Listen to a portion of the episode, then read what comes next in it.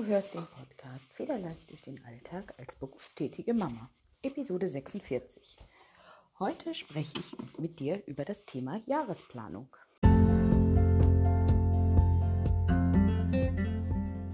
Herzlich willkommen zu einer neuen Episode als berufstätige Mama entspannt und glücklich durch den Alltag. Lass uns starten!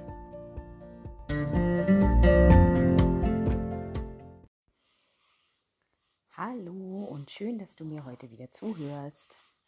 Ja, du wunderst dich vielleicht, warum ich im September bereits mit dem Thema Jahresplanung anfange.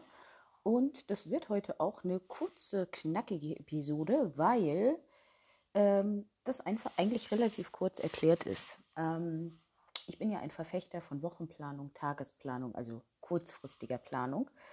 Ähm, aber die können wir nur ganz effektiv gestalten, wenn äh, wir auch wissen, was wir so im Jahr vorhaben. Und mit Jahresterminen meine ich so Sachen wie Zahnarzt, Vorsorgeuntersuchungen, die man ja nun nicht äh, jede Woche oder jeden Monat hat, wenn man nicht gerade eine ernsthafte Erkrankung hat. Ähm, damit meine ich zum Beispiel so Dinge, bis wann die Steuererklärung fertig sein muss, äh, wann ich meine Grundreinigung mache des Hauses oder meiner Wohnung, denn diese Sachen macht man ja auch nicht äh, jeden Tag, ähm, sondern äh, ja auch eigentlich nur so einmal im Jahr, dass man sich da einfach so ein kleines Grundgerüst aufstellt. Und äh, damit fange ich meistens jetzt schon an, denn es ist ja tatsächlich so, dass jetzt ja auch schon die ersten Termine für das kommende Jahr ins Haus flattern.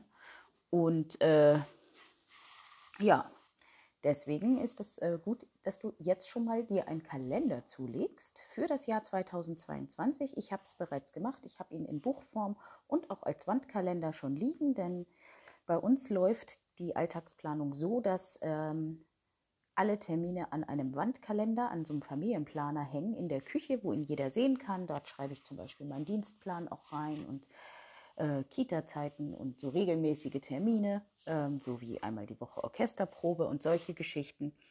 Ähm, und dann habe ich das Ganze auch nochmal in Buchform für die Handtasche quasi, wo auch alles drin steht und ähm, wo ich mir auch gleich Termine reinschreibe die ich halt unterwegs so mache, wenn ich jetzt beim Zahnarzt bin oder keine Ahnung oder mich irgendwie verabrede und so. Und da stehen aber eben auch diese ganzen Sachen drin, bis wann ich äh, diese großen Dinge wie eben Steuererklärung, Grundreinigung ähm, und solche Dinge fertig haben möchte. Diese ganzen Ziele. Denn ich habe die Erfahrung gemacht, wenn ich mir solche Sachen nicht aufschreibe mit Grundreinigung, ähm, wie gesagt eben auch Steuererklärung, das sind so prädestinierte Dinge, ähm, die man vor sich herschiebt, weil man denkt, ach naja, ich könnte heute lieber dies und das machen und so weiter. Wenn ich es aber einplane und fest einplane in meinem, ähm, ja, in meinem Jahresplan und mir einfach sage, Deadline so, ich setze mich jetzt, was weiß ich, am 15. Mai hin und fange an, äh, die Belege zusammenzusuchen für die er Steuererklärung und mache eine Woche später, tippel ich das alles ein. Ähm, und noch eine Woche später überprüfe ich das alles nochmal und schicke es ab. Dann mache ich das auch, weil ich mir einfach Zeitslots dafür freigehalten habe. Diese großen Aufgaben musst du nicht zwangsläufig an einem Tag machen, sondern kannst das ja in mehrere kleine Sachen ähm, aufsplitten. Das ähm, bringt dir ein bisschen mehr Motivation, als wenn du dir jetzt an einem Tag vornimmst, ich mache jetzt heute die Steuererklärung und hast da einen riesen Mammutberg vor dir, ähm, der, wenn du anfängst, unüberwindbar erscheint. Das motiviert dich nicht und lässt dich dann eher dazu verleiten, dass du sagst, okay, ach, naja, heute habe ich da jetzt so gar keine Lust zu. Ich mache das lieber morgen oder nächste Woche oder nächsten Monat und am Ende äh, des Tages äh, machst du es vielleicht doch erst im September ähm, und gesetzeskonform wäre es natürlich, wenn das bis 31.05. des Jahres eben gemacht ist.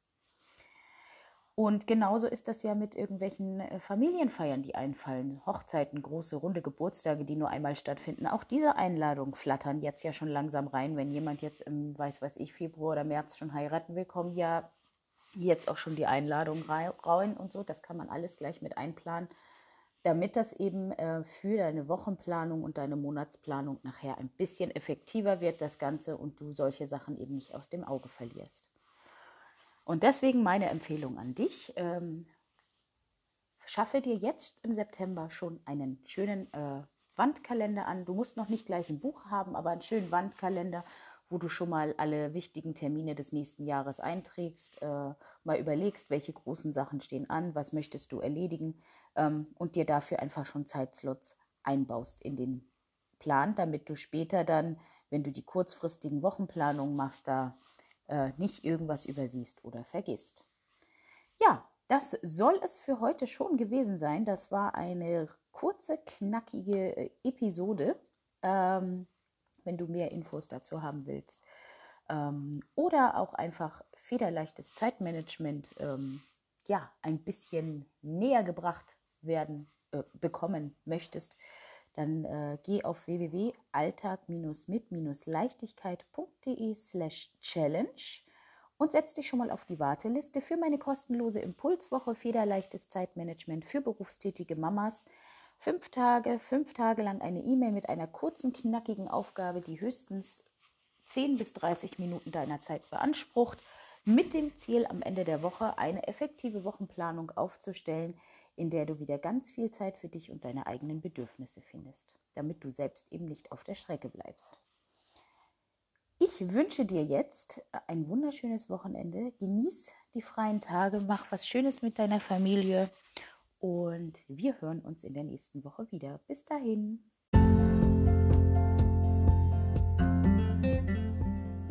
Danke fürs Zuhören. Wenn du noch mehr Informationen rund um dieses Thema haben möchtest, dann besuch meine Internetseite www.alltag-mit-leichtigkeit.de. Dort findest du neben den aktuellen Podcast-Folgen, auch meine Blogbeiträge. Du kannst dich auch gerne zu meinem Newsletter anmelden. Über den verschicke ich regelmäßig Tipps und Tricks rund um das Thema Dein Weg zum entspannten und glücklichen Alltag als berufstätige Mama. Und wenn dir gefällt, was ich hier mache, dann freue ich mich über Kommentare und über Bewertungen und sage bis zum nächsten Mal.